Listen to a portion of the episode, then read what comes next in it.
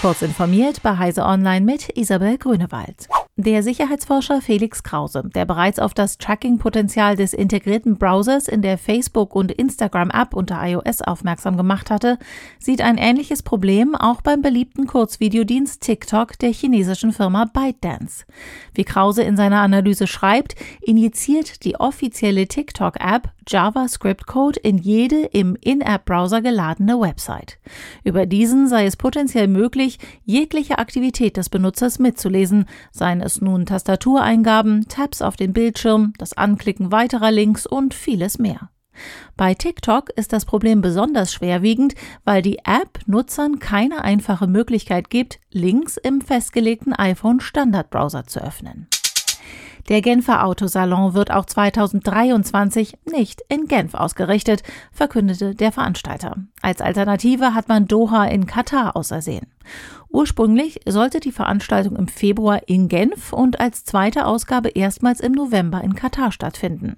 Aufgrund der Unsicherheiten in der Weltwirtschaft und der geopolitischen Lage sowie der Risiken im Zusammenhang mit der Entwicklung der Pandemie haben die Organisatoren nun beschlossen, sich im kommenden Jahr ausschließlich auf die Planung der Veranstaltung in Doha zu konzentrieren.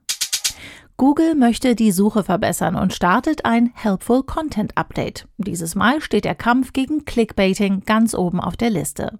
Seiten, die nur zusammenkopierte Inhalte und suchmaschinengerechte Schlagworte beinhalten, sollen schlechter gerankt werden als Seiten, die von Menschen für Menschen gemacht wurden. Das Update gibt es am Montag zunächst für die englischsprachige Suche. Als relevanter Inhalt eingestuft und damit priorisiert behandelt, werden dann Ergebnisse aus den Bereichen Bildung, Kunst, Unterhaltung, Shopping und Inhalte mit Technikbezug, heißt es im Google-Blogbeitrag. Die Europäische Weltraumagentur bringt zur Erreichung der EU-Klimaziele den Ausbau weltraumgestützter Solarenergie ins Spiel. Damit Europa das Ziel erreichen kann, bis 2050 keine Treibhausgase mehr auszustoßen, will die ESA ihren Mitgliedern noch in diesem Jahr ein neues Programm namens Solaris vorschlagen. Es soll die Gewinnung von Space-Based Solar Power mit Studien und der Entwicklung von Technologien vorbereiten. Erforscht wird das Konzept bereits seit Jahren in den USA und in China. Bei der ESA ist man jetzt der Meinung, mit entsprechender finanzieller Ausstattung aufholen zu können.